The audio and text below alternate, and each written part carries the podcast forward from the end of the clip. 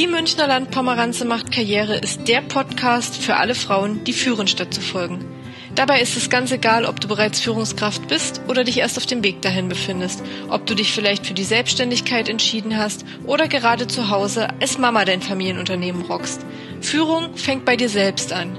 Und ich möchte gemeinsam mit dir hier Strategien entwerfen, die dabei helfen, eine selbstbewusste und gelassene Führungspersönlichkeit zu werden. Statt bessere Männer sein zu wollen, sollten wir vielleicht erst einmal die beste Version der Frau in uns entdecken. Mein Name ist Maria und ich bin die Münchner Landpomeranze. Hast du Lust, mit mir Karriere zu machen?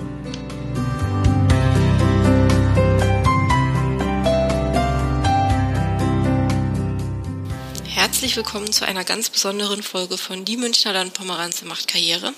Ann-Kathrin Barisch von Thekentalk und ich hatten Mitte Januar anlässlich des Gastromacht Karrieretags, einen innovativen Branchentag der Gastronomie, die Möglichkeit, einen Workshop zu halten zum Thema Future Gastromarketing, Insta, Blog und Podcast. Und wir beide haben uns gedacht, was liegt da näher, als einen Live-Podcast zu machen? Was würde besser ähm, und überzeugender wirken, als zu zeigen, dass wir verstanden haben, wie Marketing im Jahr 2020 funktioniert und wir haben das Ganze also direkt aufgezeichnet und im Anschluss an mein kleines Intro werdet ihr die Live-Podcast-Session hören können.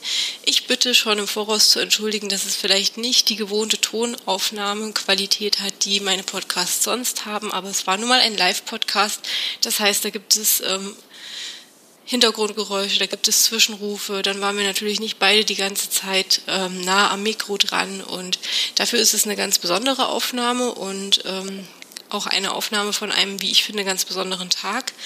Der Gastromacht Karrieretag wurde von den Studenten der Hochschule München gemeinsam mit der Initiatorin Susanne Krill, ähm, die ist Dozentin an der Hochschule München und ähm, berät auch Hotel- und Gastronomiebetriebe und sie hat das Ganze initiiert und damit finde ich einen ganz wunderbaren und attraktiven Tag geschaffen, der die Branche Gastronomie und Hotellerie auf wunderbare Weise repräsentiert. Gastronomie hat nämlich leider immer noch einen sehr ähm, faden Beigeschmack in der Außenwirkung und ähm, wie attraktiv und wie sexy eigentlich die Gastrobranche sein kann, hat man an dem Tag wunderbar gesehen. Es gab ähm, wirklich Top-Speaker und ähm, Ann-Kathrin und ich sind sehr stolz, dass wir zu dieser Riege an diesem Tag gehören durften.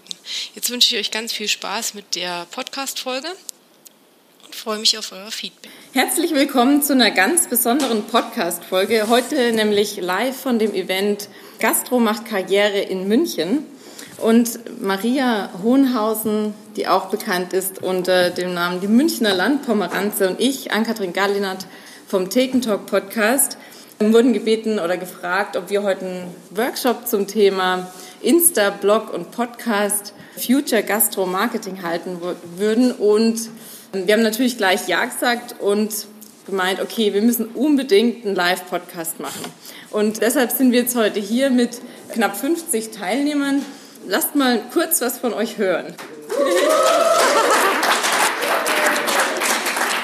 Stell dir vor, Stell dir vor, es wäre still geblieben, dann wäre ich jetzt, glaube ich, gegangen. Ja, dann lass uns doch auch gleich mal starten. Maria, also es ist der Wahnsinn, was du schon alles gemacht hast. Du hast Jura studiert, bist dann aber doch irgendwie in die Gastro gekommen, mhm. hast viel Führungserfahrung gesammelt und bist jetzt selbstständig, berätst Gastronomen mhm. und ähm, ja, hast deinen eigenen Blog wo du als äh, die Münchner Landpomeranze schreibst, hast einen, Instagram-Account, wo du wirklich authentische, humorvolle Posts schreibst, die wirklich richtig cool sind zu lesen. Und du hast auch einen eigenen Podcast, wo, ähm, wo es darum geht, dass Frauen in Führungsrollen sind, anstatt nur zu folgen. Und wie ist es eigentlich dazu gekommen, dass du ja, vom Jurastudium in die Gastro gekommen bist. Ja, ich würde da jetzt gerne äh, eine super, super schöne Geschichte erzählen, aber eigentlich war es die pure Geldnot. Also ich habe nach dem ersten Staatsexamen ähm, wirklich so einen finanziellen Engpass gehabt, dass ich gedacht habe, gut, ich muss jetzt irgendwie mein Studium mal kurz auf Eis legen und hatte auch immer vor, das zu beenden, zweites Staatsexamen zu machen. Ähm, ganz normal als Juristin zu arbeiten und wollte wirklich nur für die Übergangszeit als ungelernte Kellnerin arbeiten und ähm, habe aus der Not eigentlich eine Tugend gemacht und bin dann da auch hängen geblieben. Also mir hat das richtig, richtig Spaß gemacht und ich habe dann auch gemerkt, also wirklich, Jura ist nicht so 100% mein Ding. Es ist immer schön, ein Studium im Rücken zu haben und es ist auch immer schön, ähm, diese Erfahrung gemacht zu haben. Aber ich mag einfach die Interaktion mit den Gästen. Ich mag ähm, das Team, was man meistens hinter sich hat. Ich würde jetzt auch gerne sagen, ich mag die tausend Besteckteile, die man jeden Abend poliert. Das war aber leider nicht so. Und es war auch eine sehr harte Schule, weil ich habe ähm, in Erfurt bei einem Italiener gelernt. Ich war die einzige Frau und ich war die einzige Deutsche. Und ich habe für einen Apfel und ein Ei sechs Tage die Woche da gearbeitet. Und ähm, es gab eigentlich keinen richtigen Grund, dass man sagen kann, warum hat dir das überhaupt Spaß gemacht? Also wenn, wenn man es jetzt so neutral betrachtet, gibt es gar keinen Grund, warum mir das eigentlich hätte Spaß machen können. Die Bezahlung war schlecht, die Arbeit war hart und ähm, trotzdem bin ich da irgendwie drauf hängen geblieben und es hat so viel Spaß gemacht und ich wollte dann unbedingt Karriere in der Gastronomie machen. Also so hat es eigentlich angefangen. Und meine ganze Familie ist ausgerastet, die sind wirklich alle ausgeflippt. Meine Oma hat nur noch geheult, warum das Mädchen jetzt nicht Jura studiert und warum sie nicht Juristin wird, sondern Gastronomin. Das, also das war ein echtes Drama. Also das ist auch heute noch so ein bisschen ähm, ein schwieriges Thema in meiner Familie und es kommt dann immer noch mal so, aber hättest du damals und willst du nicht vielleicht doch noch und ähm, ich möchte definitiv keine Juristin ähm, den Beruf nicht ausüben. Ja. Aber ähm, Du hast ja zum Beispiel schon in deiner Schulzeit so deine Leidenschaft für die Gastronomie entdeckt. Soweit ich weiß, hast du mit deiner Freundin bereits in der fünften, sechsten Klasse immer in Restaurants ähm, die Restauranttesterin gespielt. Genau. Also wie kommt man auf so eine Idee? Ich weiß nicht, irgendwie hat es mich damals schon gestört, wenn so Restaurants so 0815 waren. Also wenn ja so die Karte, der Service, das Essen so wirklich keine Liebe. Gar nicht mit beschäftigt in dem Alter. Ja, ich weiß auch nicht, wie ich dazu kam. Damals schon. Auf jeden Fall wollten wir so einen kleinen Restaurantführer schreiben. Ähm, wir waren, glaube ich, in zwei oder okay. drei, zwei, dreimal waren wir in der Mittagspause essen und dann hat sich das auch wieder im Sande verlaufen, weil wir einfach gar kein Geld dafür hatten. Das Taschengeld hat nicht ausgereicht. Ähm, ich und es wurde nicht von den Eltern finanziert, dieses nee, Hobby. Das war, nee, war heimlich haben wir das gemacht. Heimlich, okay. Genau, ähm, ich habe dann, in, als ich ein bisschen älter war, mit 16, mhm. angefangen ähm, in einem Café zu jobben und ich hatte aber trotzdem noch den Traum, dass ich gerne Hoteltesterin werden wollte und es war so, dass ich mir auch in so ähm, Hotelmanagement-Zeitschriften die Testberichte durchgelesen habe von anderen Hoteltestern und habe dann auch immer geschaut, okay, was haben die denn gemacht? Wie kamen die zu dem Job? Und da habe ich halt gelesen, dass die eine Ausbildung ähm, zum Hotelfachmann, Hotelfachfrau Finde nur ich das komisch in dem Alter oder findet das noch jemand anders komisch, dass sie mit 16 solche Interessen gab? Findet ihr auch komisch, oder? Gut, okay. Okay, danke, das ist merkwürdig. Ähm, nee, genau, und das, äh, ja, deshalb hatte ich irgendwie so immer das Ziel, ich möchte Hoteltesterin werden und ich mache eine Ausbildung im Hotel. Und... Ähm, ja, nach dem Abi habe ich dann im vier Jahreszeiten hier in München meine Ausbildung angefangen und dann war aber der Traum, Hoteltesterin zu werden, eigentlich schon gar nicht mehr da. Also das ist dann irgendwie so mit der Ausbildung dann auch im Sande verlaufen. Und äh, genau, also das war so mein also das Weg Gegenstück in die zu mir eigentlich. Ja. Eine gelernte Fachkraft und ich bin nach wie vor immer noch eine ungelernte Fachkraft in der Gastronomie, wenn man es so sieht. Ja, aber ja. mit viel Erfahrung hast du ja auch. Ja. Was hat dich denn so an der Gastro fasziniert? Ich glaube, ich habe das schon in der ersten Frage beantwortet. Ich fand wirklich eigentlich am schönsten, dass man jeden Tag mit anderen Menschen zu tun hat. Das ist so eine Floskel, das sagt irgendwie jeder Kellner, das ist in jedem Image drin. Ich fand das so schön, immer mit anderen Menschen Kontakt zu haben. Aber ich fand halt, ich habe halt acht Semester lang in einer Bibliothek gesessen und nichts anderes gesehen als Schönfelder und Gesetzbücher. Für mich war es einfach schön, Menschen zu sehen und ich habe einfach gemerkt, dass das mehr mein Ding ist. Und ich habe natürlich dann sehr schnell das Ziel gehabt, einfach ähm, selbst ein Restaurant zu eröffnen. Und ich war mir auch sicher, das wird, bis ich 30 werde, werde ich ein Restaurant eröffnet haben. Und das ist natürlich auch erfolgreich. Ich bin jetzt 33, ich habe kein Restaurant eröffnet. Ich bin nicht als Gastronomin erfolgreich. Aber das war immer mein großes Ziel und deshalb bin ich dann auch relativ stringent von der ähm, ganz also ungelernten ähm, Servicekraft zur Restaurantleiterin, zur Betriebsleiterin geworden und habe mich da hochgearbeitet, was vielleicht als ungelernte Fachkraft relativ oft ähm, für Unmut gesorgt hat bei Kollegen, die das gelernt haben und die gesagt haben, ja, aber das ist vielleicht auch unfair. Und ich würde sagen, zum Stück weit ist es auch unfair und ich würde auch niemanden raten, unbedingt diesen Weg einzuschlagen und ein Quereinsteiger zu sein. Wenn man die Möglichkeit hat, eine gute Ausbildung zu machen, soll man die auf jeden Fall machen. Aber es muss nicht schlecht sein, wenn man ein Quereinsteiger ist. Also überhaupt nicht. Ja, stimmt. Ähm, was würdest du in einem Satz beschreiben, was du an der Gastro liebst? In einem Satz. In einem Satz. In einem Satz. ähm, ich liebe die Gastro für die Freiheit, die sie bietet die Möglichkeit, in einem Team zu arbeiten, mit Menschen zusammenzuarbeiten und Ideen schnell umzusetzen. Und was würdest du in einem Satz sagen, was du an der Gastro nicht liebst? Mir fallen ja sofort die Arbeitszeiten ein, die Nichtvereinbarkeit von äh, Beruf und Familie, weil man, also natürlich, man neigt dazu, dass man das jetzt glorifiziert, aber es ist trotzdem ein schwieriger Arbeitsplatz, wenn man Familie haben möchte oder wenn man irgendwie ein Leben haben möchte. Und man muss das schon einfach sehr, sehr lieben, um da drin aufzugehen, finde ich. Ja. Würdest das du das auch so unterschreiben? Das würde ich so unterschreiben. Und klar, auch die Bezahlung ist in der Gastro, also da gibt es andere Branchen, wo die Bezahlung natürlich auch besser ist. Ähm, aber die Entwicklung ist ja schon mal geht ja schon mal in eine bessere ja. Richtung als noch vor zehn Jahren. Dafür, dass wir das Jahr 2020 schreiben und äh, finde ich, ist die Gastronomie schon noch sehr, sehr reaktionär und ähm, es müsste viel mehr solche Veranstaltungen geben, weil das einfach, es ist schwierig, Menschen zu begeistern oder junge Menschen zu begeistern, in die Gastronomie zu gehen, wenn man ähm, kaum Anreize schafft. Und leider schaffen die meisten Betriebe immer noch keine Anreize. Also wenn man jetzt von wirklichen Sterne-Restaurants oder ja. von großen Ketten absieht. Ja. Was sind denn ähm, ja, deine prägendsten Stationen in der Gastro? Was hat dich am meisten geprägt? Also am meisten geprägt hat mich definitiv meine Zeit auf der Wiesen als ähm, Bereichsleitung im Marstall. Das war irgendwie so die krasseste Erfahrung, weil das einfach mit nichts zu vergleichen ist. Man hat genau diese 16 Tage Zeit, um sich ähm, ja, also man hat nicht 16 Tage Zeit, um sich mit dem Team vertraut zu machen, sondern man hat da 100 Mitarbeiter, für die man verantwortlich ist. Und ähm, in einem normalen Betrieb hat man ja Prozesse, die sich entwickeln oder wenn es ein Problem gibt, dann spricht man mit drei, vier Abteilungen. Diese Möglichkeiten hat man da nicht. Da hat man ähm, auf dem Funk hört man ein Problem und man muss sofort entscheiden. Man muss jede Entscheidung sofort treffen, man muss äh, jede Verantwortung sofort ähm, ja, sofort treffen und sie dann auch dahinter stehen und vor allen Dingen, was ich am schwierigsten fand, man lernt ja seine Mitarbeiter kennen und das tut man auf der Wiesen nicht, sondern man hat da seinen ganzen Haufen Kellner und mhm. Mitarbeiter und man muss aus diesem Haufen ein Team bilden und ähm, sofort versuchen einzuschätzen, wie eigentlich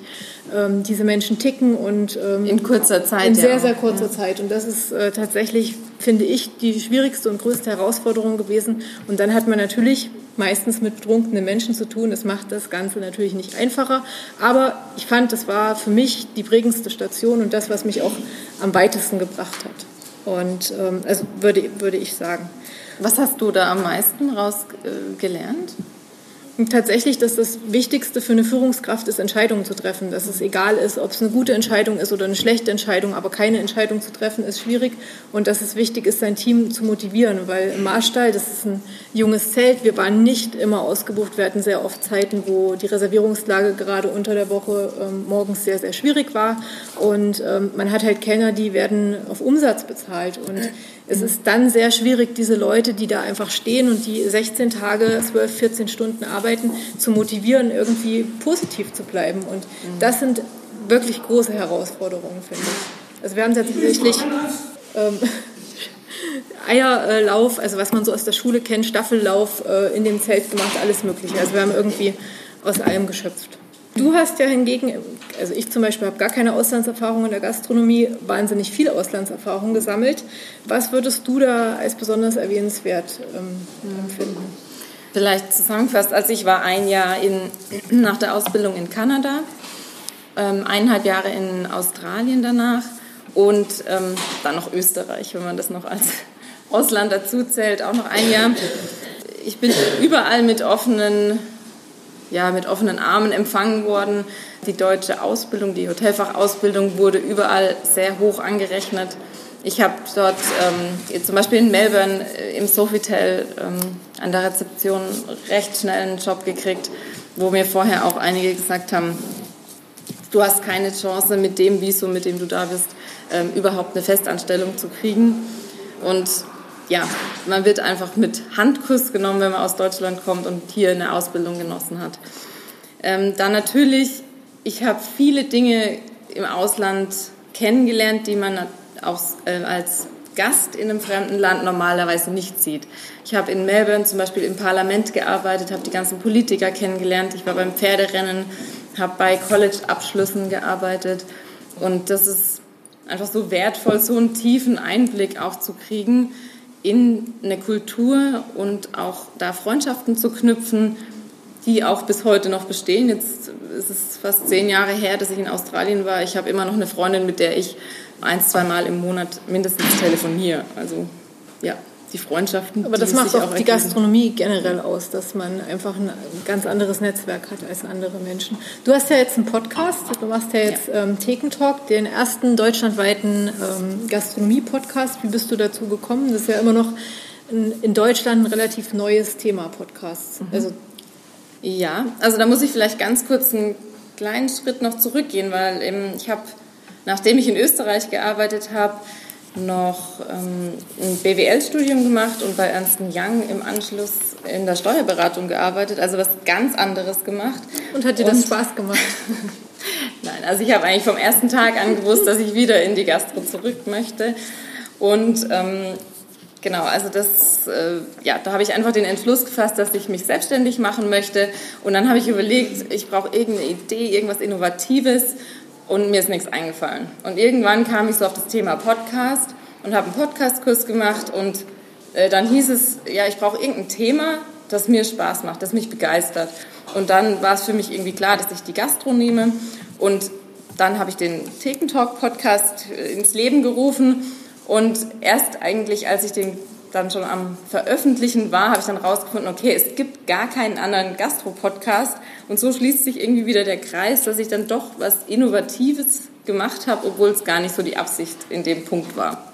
Jetzt mittlerweile gibt es ja schon einige. Es hat Jetzt ja Tim Melzer ja. und ähm, einige andere ja. nachgezogen. Genau. Ähm, welchen Tipp hast du denn noch äh, für Gastronomen für modernes Bewerbermarketing? Also natürlich würde ich jedem abraten oder rate ich meinen Kunden davon ab, äh, in irgendeiner Zeitung zu annoncieren oder ähm, diese klassischen Dinge zu machen. Also, aus, also Aushänge im Betrieb sind immer gut, weil die werden immer noch viel gesehen. Aber ich würde natürlich, wenn ich junge Leute anziehen will, so wie ein junges, modernes Unternehmen auch funktioniert, auf Imagefilme setzen. Ich würde auf tolle Instagram-Kampagnen äh, setzen, also auf alles das, was auch junge Menschen anzieht. Also ich finde, dass Gastronomen heute immer noch sehr reaktionär sind. Und wenn ich bei einem Kunden sitze, der eigentlich sonst wirklich echt erfolgreich ist mit seinem Betrieb und er sagt mir, ja, aber Instagram und diese ganzen Sachen, das brauche ich nicht, weil ich verkaufe ja Essen und ich, ich brauche das alles gar nicht, aber er hat halt keinen einzigen Mitarbeiter und er wird auch keinen äh, finden und er hätte so gerne junge Mitarbeiter, aber die wird er nicht finden, wenn er irgendwie in der Süddeutschen Zeitung abonniert, weil kein äh, 20-Jähriger, ähm, der in die Gastronomie will, wird die Süddeutsche lesen. Also ich finde, das Aller, Allerwichtigste ist, also ich lese übrigens die Süddeutsche, war jetzt kein versteckter äh, Link, aber ich würde halt meine Leute dort suchen, wo ich ähm, mich selber auch positionieren will. Und ich glaube, das ist der größte Schwierigkeitsfaktor immer noch für Gastronomen, dass sie verstehen, dass soziale Medien also eine Riesenchance sind und dass ähm, eigentlich die ganze Kommunikation in den äh, sozialen Medien oder auf ähm, die sozialen Medien abgestimmt sein sollte. Wir sind tatsächlich jetzt schon am Ende unserer Podcast-Reise angekommen, weil ja, wir haben ja nur diese die 20 Minuten Zeit und hoffen, dass wir ein paar Fragen zusammenbekommen haben. Wo ist denn die Fragebox? Vielleicht ist da ganz viel Hate. Ihr habt auch noch Fragen, oder? Oh, da kommen auch noch welche. Was ist das spannendste Gastro-Social-Media-Event, über das ihr berichtet habt? Gastro-Social-Media-Event also ich habe noch nie über ein Gastro-Social-Media-Event berichtet tatsächlich. Ja, eher Kunden beraten. Also für mich war eines der spannendsten ähm, Projekte tatsächlich ein Imagefilm in Österreich, den ich gedreht habe, weil die Leute dort, also die waren halt einfach so gut drauf und die hatten halt richtig Lust, was auf die Beine zu stellen. Und wir haben da in zwei Tagen 14 verschiedene Locations abgeklappert, die alle mit dem Hotel zu tun hatten. Das fand ich persönlich sehr spannend. Das ist eine sehr schöne Frage. Kanntet ihr euch schon vorher? Nicht persönlich, eher aus der Branche. Also ich kannte den Podcast Thekentalk, weil ich ja auch einen Podcast habe und ich habe mir natürlich die Konkurrenz angeschaut. Aber ähm, ich habe die Ann-Kathrin heute vor einer Stunde das erste Mal gesehen. Wir haben ähm, sonst nur telefoniert in den letzten zwei Wochen, weil wir sind tatsächlich so zusammengewürfelt worden. Wir kannten uns nicht und das hätte jetzt auch richtig schön nach hinten losgehen können. Aber ja. das ist zum Glück gar nicht. Super geklappt. Ähm, früher war Facebook super effizient 14.000 äh, Fans. Heute Instagram knapp 1.000 Fans. Wo geht die Reise hin? Wie generiert man mehr Reichweite? Das ist absolut äh, dein Thema. ähm, also ich glaube, dass das Wichtigste, also das, was ich meinen Kunden immer vermittel, ist, dass ich erstmal herausfinden muss, was mein Betrieb oder was mich als Person, was auch immer ich gerade auf Facebook vermarkten möchte, ausmacht. Also welchen Inhalt möchte ich teilen und wie teile ich den so authentisch, dass es die Sprache meines Betriebes betrifft und dass es aber auch die Sprache meiner Kunden, die ich anspreche, ähm, trifft. Also das ist, glaube ich, eines der wichtigsten Punkte, dass ich authentisch kommuniziere, dass ich darauf achte, eine gute Bildsprache zu haben, dass ich darauf achte, hochwertige Bilder zu verwenden und ähm, dass ich regelmäßig poste. Also regelmäßig meint wirklich im Idealfall als Betrieb einmal am Tag oder ähm, mindestens vier oder fünfmal in der Woche, weil Instagram leider bestraft, wenn man nicht, äh, wenn man nicht aktiv ist. Das war früher auch mal anders. Aber generell, und das geht uns ja allen so, mögen wir Dinge, die schön anzusehen sind. Also ist das Erste, was ich sehe, ein hochwertiges Foto. Ich investiere also am besten in gute Fotos. Entweder, wenn ich gar keine Idee habe, wie man Fotos macht, hole ich mir mal einen guten Fotografen. Oder auch, also iPhone machen wunderbare Fotos im Alltag. Ähm, ich würde halt einen Kurs besuchen, wenn ich das nicht kann, wo ich lerne, schöne Fotos zu machen, wo ich lerne, authentischen Content zu erstellen, der auf meinen Betrieb abgestimmt ist. Also das ist, glaube ich, eine der Hauptarbeitspunkte bei mir und das sind ähm, Monate, die da ins Land gehen, bis jemand seinen Instagram-Account betrieblich selbst pflegen kann und deshalb ist das nicht so in, in zwei Minuten erklärt. Ja. Ja. Dann nehmen wir noch eine Frage, weil dann sind wir mit unserer Zeit schon durch. Ich habe hier noch eine. Äh, was ist euer tägliches gastronomisches oder kulinarisches Ritual? Also geht nicht ohne. Ja, definitiv Kaffee. Ja. Geht nicht ich würde jetzt gerne Kaffee. sagen, es ist irgendwie so ein Smoothie und irgendwie irgendwas Aber Tolles. es ist Kaffee. Aber es ist einfach Kaffee. Ja, bei mir tatsächlich auch. Tatsächlich auch. Dann nehmen wir noch eine Frage und dann, ähm, was haben wir hier?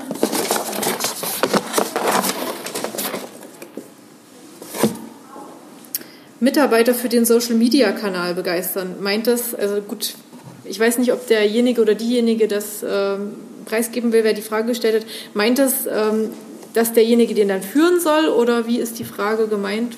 Mag sich jemand outen, dass er sie gestellt hat, weil sonst kann ich jetzt nur mutmaßen und würde ähm, sagen, also einen Mitarbeiter zu motivieren, etwas, etwas auf Instagram für den Betrieb zu machen, dem würde ich erstmal eine Schulung geben, dass er weiß, was er da tut. Dann würde ich mit ihm kommunizieren, was sind wir eigentlich für ein Betrieb. Also eigentlich das, was ich gerade erzählt habe, muss klar definiert sein, weil sonst sitzt dieser Mensch da und lädt irgendwelche Fotos von dem Betrieb hoch und schreibt irgendwelche komischen Sachen dazu. Und ähm, alle finden das dann komisch und alle finden es nur ganz komisch, was da dieser Betrieb macht und was da für Hashtags sind. Also das ist halt leider privat ein Thema, wo jeder hochladen kann, was er will, aber betrieblich ist es halt eine Wissenschaft. Und um Kunden zu generieren und um wirklich viele Follower zu haben, muss man sich hinsetzen und ein gutes Social Media Marketing machen, was eigentlich sich im Idealfall auf alle anderen Bereiche auch ausweitet. Also dass die gleiche Kommunikation auf der Speisekarte, auf der Website und überall sonst gefahren wird. Also ich darf natürlich nicht meine Kunden auf Instagram duzen und äh, im Rest des Hauses bin ich im Fünf-Sterne-Hotel und sieze meine Kunden. Also das muss schon stringent sein. Also das ist schon ja. schwierig. Und ich glaube, er braucht da auch eine gewisse Begeisterung dafür. Ja. Und wenn Man muss schon Lust auf Social Media ja. haben. Ja. Damit würden wir schließen und genau. hoffen, dass dieser gar nicht interaktive Workshop, der eigentlich mehr ein Speech war und vielleicht auch hätte so heißen sollen, ähm, trotzdem ein kleines bisschen was ähm, für euch dagelassen hat an Informationen. und danken für eure Aufmerksamkeit. Und wenn ihr jetzt mal unter den Tisch greift, findet ihr dort noch eine kleine Aufmerksamkeit. Und das macht eigentlich gutes Marketing aus, dass man, dass man Menschen begeistert und das ist ja das, worum es in unserer Branche geht, dass wir ein Erlebnis verkaufen und Menschen etwas ins Gesicht zaubern, ein Lächeln ins Gesicht zaubern. Und damit entlassen wir euch jetzt. Genau. Schönen Abend noch. Das war gut.